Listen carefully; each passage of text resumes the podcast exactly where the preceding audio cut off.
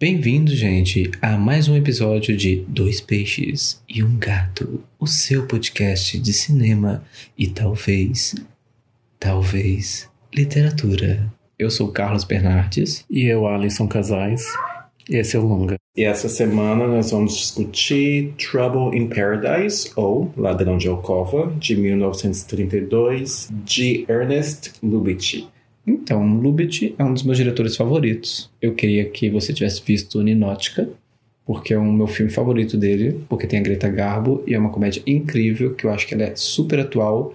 E em todos os locais que eu assisti esse filme, todo mundo ria das piadas. Greta Garbo, rainha, só tenho isso a dizer. Ela é maravilhosa. Eu não sei se eu considero ele um dos melhores filmes dele, mas eu sei que ele é um grande filme. O Lubitsch considera este filme o melhor da carreira dele, é o que ele mais gostou que ele fala que teve um aprimoramento muito bom das suas técnicas, que é conhecida como o toque de Lubitsch, Lubitsch Touch, que é essa questão de que ele subentende as coisas, ou ele é econômico e muito cirúrgico em como ele coloca os planos, em como ele coloca a narrativa, em como ele constrói as informações, porque ele não passa tudo para o espectador.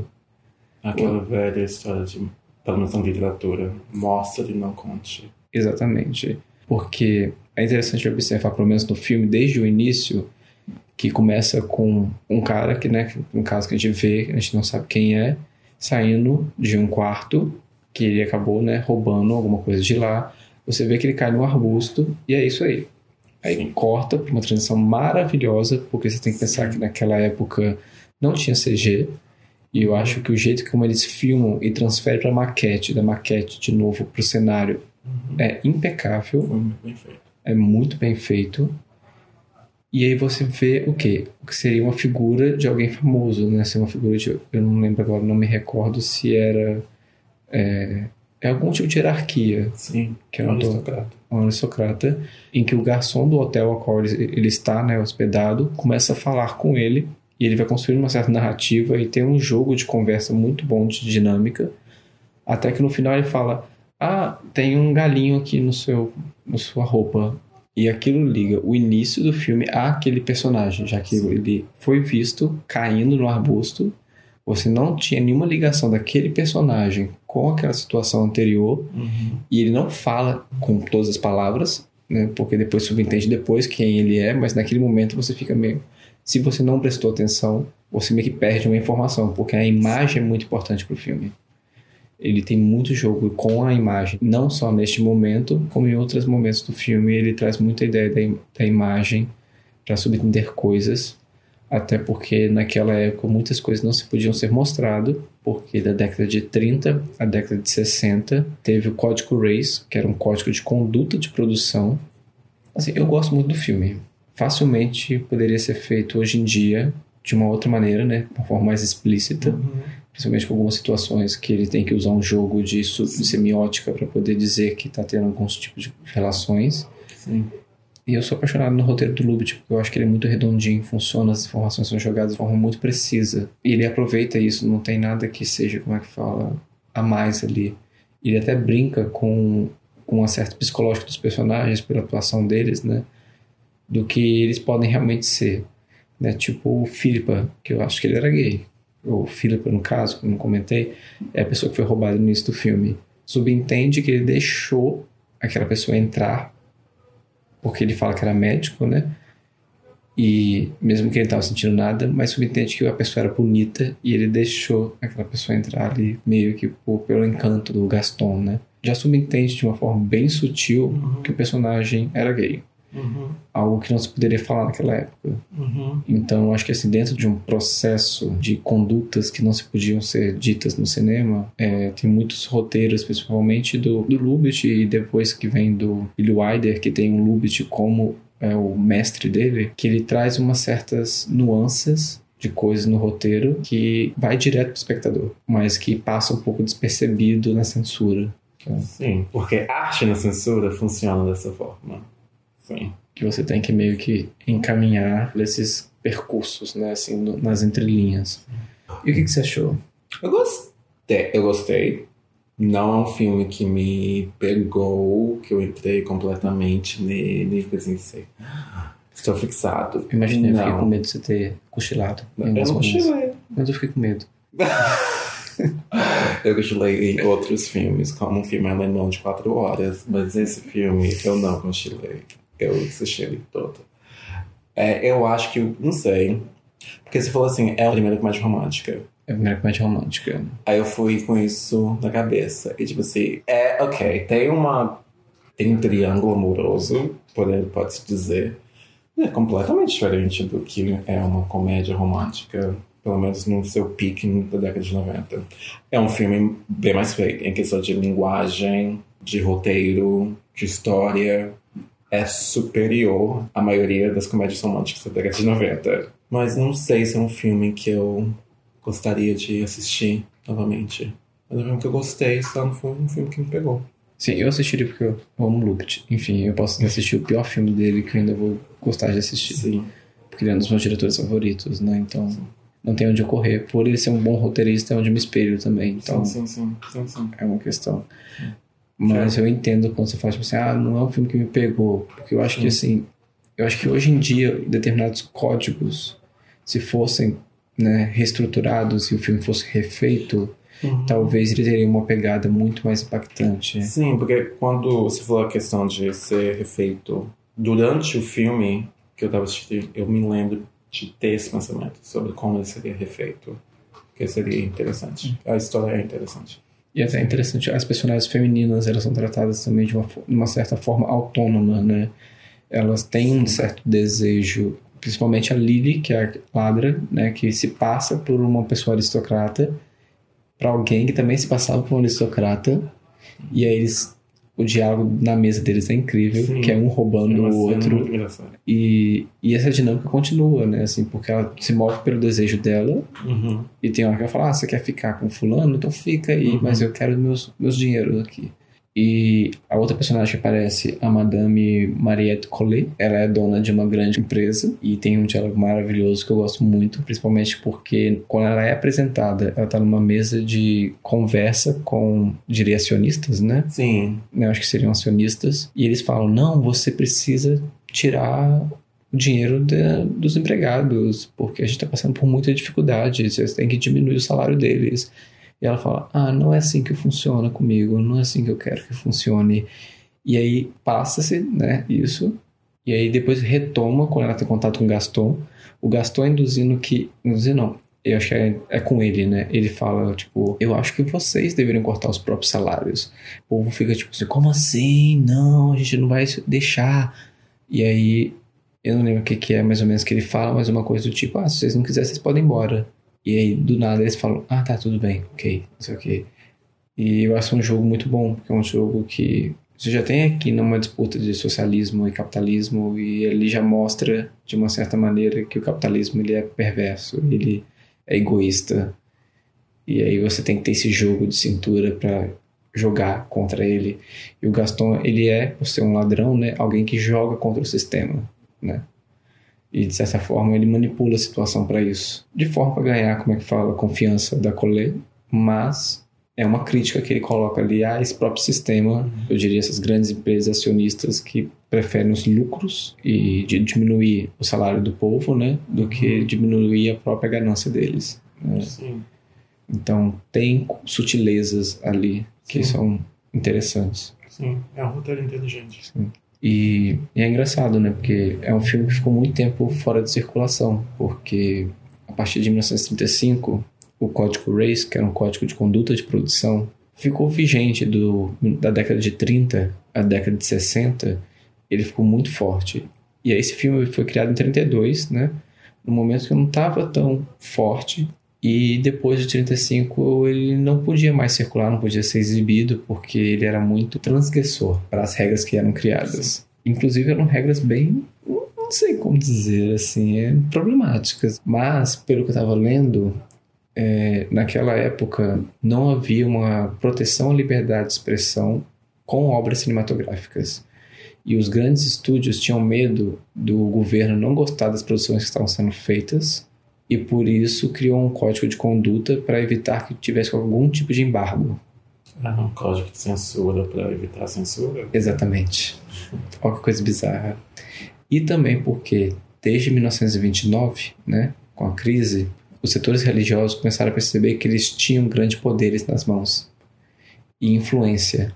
E aí juntou o medo de um lado e, como é que fala, e a religião do outro, censura dos bons costumes. Sabe? Sim.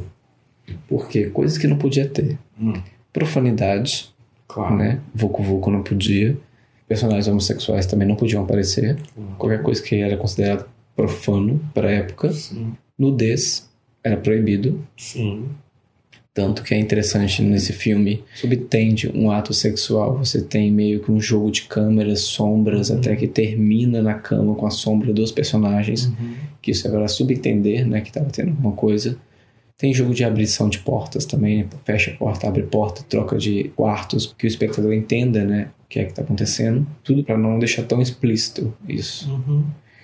É, tráfico de drogas não podia também, nada que Uhum. tivesse a ver com drogas, né? É, insinuação de perversão sexual, Uhum. isso é bem abrangente. Escravidão de brancos, é, miscigenação também não podia, nenhum tipo de relação. É, Isso era bem né, forte na época, né? acho que não só no cinema, mas no modo Se eu não me social. engano, ah, era ilegal casamento entre negros e brancos nos Brancos. Estados Unidos, não sabe? Tinha também higiene sexual e doenças venéreas, não podia aparecer nada. Parto, ó que coisa engraçada, não podia. Não se podia demonstrar o nascimento de uma criança. Órgãos sexuais de crianças também não podiam. Ridicularização do clero, óbvio, já que Uhum. vem deles. E ofensa a qualquer nação, raça ou credo. O que é engraçado, né? Porque aí. Não, pode ofender. Mas também não pode mostrar miscigenação, mas na concepção deles isso não era racismo na época, né? Ah, ah, sim. né? É, Quando a gente sim, olha sim, desse sim, jeito, é uma coisa meio irônico, né? Sim. E é engraçado, né? Porque assim, a gente chega num processo que a gente tem que pensar, tipo assim, são bons filmes Uhum. que não podem abarcar muito profundamente determinadas condições sociais ou determinadas críticas sociais. Eu acho que por um bom tempo Hollywood apresenta bons diretores com bom uso da linguagem, Uhum. mas que, um, que o roteiro não se pode aprofundar tanto. Uhum. Ou pode vir uma coisa meio guerra do capitalismo com o socialismo, algo assim que, que tem muito, que tem comédias inteligentes que levam isso, mas a crítica social política acaba sendo muito só sobre isso. Tipo, Sim. tinha que evitar o uso de bandeira também, Sim. da bandeira, então, tipo assim, acho que. Não, mas eu acho que muito do que você falou ainda existe, só que depende da classificação etária, primeiramente. E, tipo, a questão do, dos gays. Gente, novela da Globo, tem casal gay que não beija. Ou se beija, beija, tipo, no último capítulo, é um beijo, um selinho. Assim, ok. Mas eu concordo que essa questão da classificação etária é uma coisa que é subjetiva.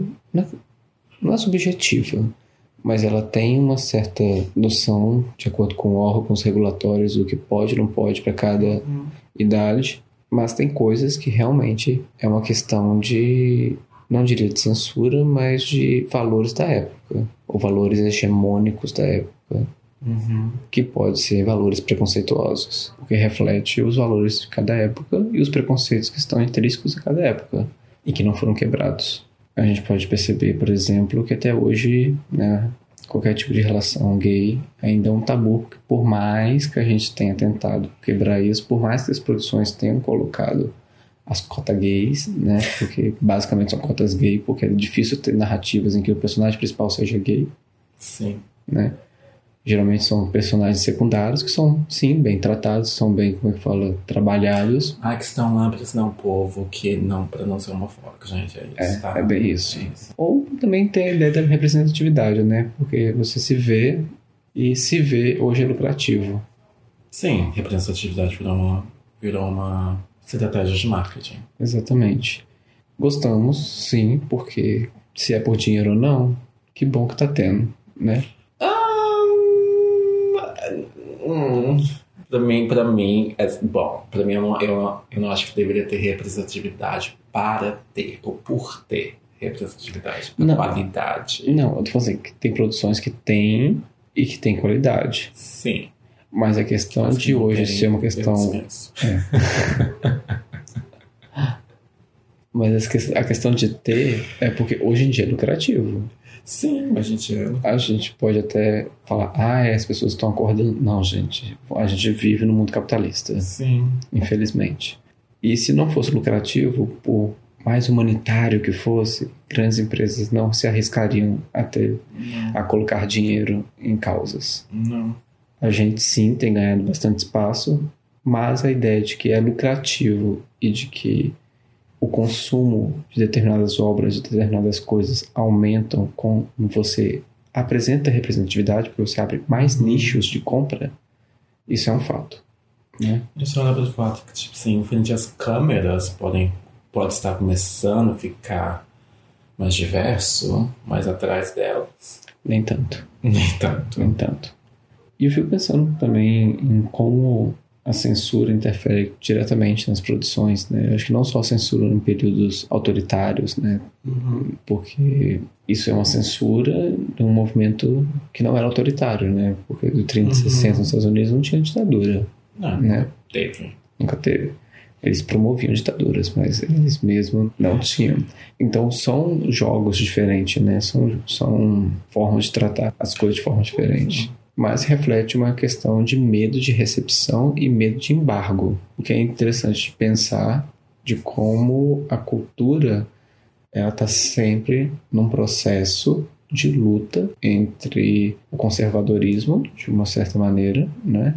quem representa a sociedade dentro do próprio Congresso, dentro do próprio poder, e como a cultura consegue expor ou como os artistas conseguem expor determinadas ideias com relação à crítica social, à, crítica ao, ao momento, né? E como essa relação vai ser entre esses elementos, vai estar sempre muito ligado às pessoas que estão dentro de cada núcleo. O núcleo que é responsável, sei lá, pela igreja do bairro, pela uma igreja maior, pelo líder de determinada área no, no congresso. Então, eu acho que é sempre um jogo difícil de disputa. E principalmente com o código Race era isso, né? Como não era assegurado a liberdade de expressão, o medo era tão grande do embargo que se criou isso e ao mesmo tempo se limitava demais. Não podia ter nem beijo, se eu não me engano, por mais de 20 segundos. Tem uma cena de um dos filmes do Hitchcock que é clássica, que é o casal se beijando de 20 20 segundos. Eles se beijavam, paravam, e ainda colado no corpo do outro, iam pro outro canto, beijavam, e a cena tem tipo 4 minutos de beijo, mas beijos cortados. Uhum. Porque os diretores já estavam de saco cheio, né? E eles tentavam de alguma maneira trazer uma contravenção, né? assim. Não, mas eu acho que, como eu já disse, né, a linguagem artística funciona desse modo, desse modo, de achar estratégias para lidar com essas situações que nem sempre são situações de censura, exatamente, mas de falar ou de tratar de algo que moralmente ou eticamente na sociedade aquela arte não deveria falar sobre aquilo. É, no caso de censura, claramente, a música brasileira durante a ditadura é, mas tem, por exemplo, também a questão de a gente pensar da classificação da faixa etária. Tem, por exemplo, a nova série da Hulu. Qual? Você falou que você, que você gostou do trailer e eu não gostei do trailer. Ah, Love Victor? Nossa, sim. Ah, é, é, algo é, isso, porque é. tem o Love Simon, que é o filme, e aí isso é um. Ah, não sei. É tipo um puxadinho. Ah, não sei, porque o trailer não me interessou, eu não peguei o nome.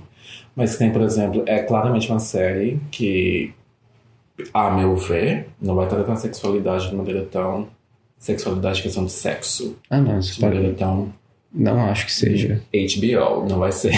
Não vai ser um sex education. Sim. Então, ao querer tratar, no trailer, uma questão sexual, eles têm aquela cena na cafeteria. Sim. Aquilo é um jogo de linguagem para Sim. falar de algo, enfim, de maneira inteligente. Não é, eu acho que não é censura de. Não, você pode falar sobre sexo, não tem isso. Mas para faixa etária que eles estão querendo como público, eles não podem fazer um HBO da vida, então eles vão fazer isso de- com outra linguagem. Eu acho também que a linguagem ela vai refletir outra coisa também, a questão psicológica do personagem também. Sim. Que aí subentende as duas coisas. Sim, né? no trailer, sim, sim, sim. E às vezes também, honestamente, é muito mais interessante quando a arte encontra meios de falar sobre coisas de outro modo do que jogar algo na sua cara escancarado. Não, isso sim. É uma questão que eu sempre falo, por exemplo, desde o cinema falado, né, uma coisa importante, não é cinema sonoro, é cinema falado, porque o cinema sempre teve som. Porque até mesmo cinemas mudos tinha música ambiente. Então dizer que o filme é sonoro não era bem isso. Desde que os filmes começaram a ser falados, teve uma questão de verborragia, que é uma coisa que até hoje eu acho que a gente tem que, a não ser que seja intencional, é necessário que o roteirista tenha muita preocupação com isso, sabe? Porque eu acho que quando tudo se resolve pela fala, não é que não fica tão interessante, é que fica meio banal. Porque, É preguiçoso. é, porque é áudio visual. É preguiçoso. Assim, não é a minha área, mas é, é preguiçoso, porque suas ferramentas. Tem uma ferramenta visual, Sim. logo use essa ferramenta visual. E tem coisa que é muito mais interessante quando você consegue uma cumplicidade com o espectador. Você não precisa falar, mas quando você demonstra determinadas coisinhas aqui e ali e elas se relacionam e aí mais na frente tem um significado, você passa uma perspectiva Sim. que o espectador é inteligente, porque ele vai pegar aquilo Sim. e ele vai falar: Olha, entendi, sabe? Uhum. Assim, é uma questão de cumplicidade, é uma questão de jogo de interesse que é muito usado em Uhum. questão de construção Uhum. fílmica, né? Sim, que interessante. Porque você não pode subjugar a capacidade do espectador de entender. Uhum. É claro que você tem que fazer formas que as pessoas vão entender, né? Porque você não está fazendo filme para você. Hum. Minimamente a pessoa tem que, de certa forma, ser inteligível para as pessoas. Eu acho que se É, você. entra num, num debate. É porque assim, eu acho que quando a pessoa faz uma punhetação de ego, eu acho um pouco complicado. Mas eu acho que tem que ser o mínimo possível para alguém pegar uma referência. Porque se você coloca uma referência que ninguém tem, vira uma coisa muito de nicho, uma coisa clubista, uma coisa só Sim. você. Sabe? Ah, não, eu não tô pensando por esse lado. Não, era disso que eu tô falando. Eu tô pensando pelo lado de se tem que ser fácil. Ah, não, não, não é isso que eu tô falando. Eu tô falando que, tipo assim, tem que ter um mínimo de signos que façam as pessoas Sim, perceberem o que que você tá querendo falar. É, Tem que se comunicar. exatamente. Mas sim, mas há uma questão que, tipo, que pessoas acham que arte não tem que pegar na mão do público. Que o público tem que trabalhar para entender. Ah, não, isso é uma coisa que eu concordo, porque filmes bons, geralmente ele te joga uma, uma coisa e ele vai jogando coisa aqui e ali, mas ele não vai te mastigar e te entregar. Sim. Determinadas coisas você vai pegar ou não, né? Às vezes você precisa ver um filme mais de uma Uhum. vez para você pegar todas as referências, às vezes a referência não é feita para você, Sim. às vezes não é necessário que você pegue tudo que o Sim. filme representa, né? Mas a questão da, de arte em geral é isso. Toda vez que você tem contato com ela, é uma recepção diferente.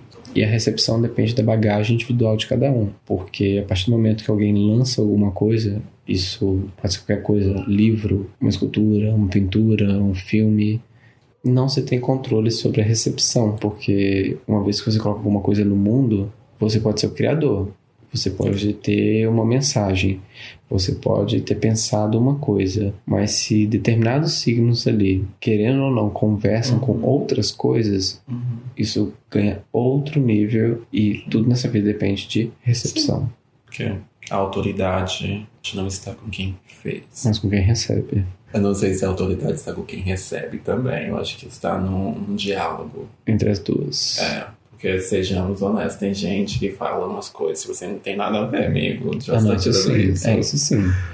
Entendeu? Então, quando a gente vai interpretar uma obra de arte, não é vale tudo.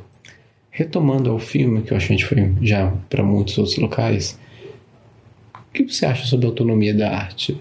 Pensando numa questão de censura de um código, o que deve e o que não deve ser representado. Polêmico, né, amigo? Polêmico. Aqui a gente vem pela polêmica. Não, tipo assim, pensando nisso tudo, toda essa discussão sobre o que pode ser representado, de que forma ser representada, isso tem a ver com o lugar da arte e como a arte tem, tem ou não tem que ser submetida à moralidade e à ética de tal sociedade. E a questão da autonomia da arte, assim, não sei, não posso falar da arte em geral, mas pelo menos na literatura eu acho que tem a ver. A gente fala de uma literatura clássica e uma literatura moderna.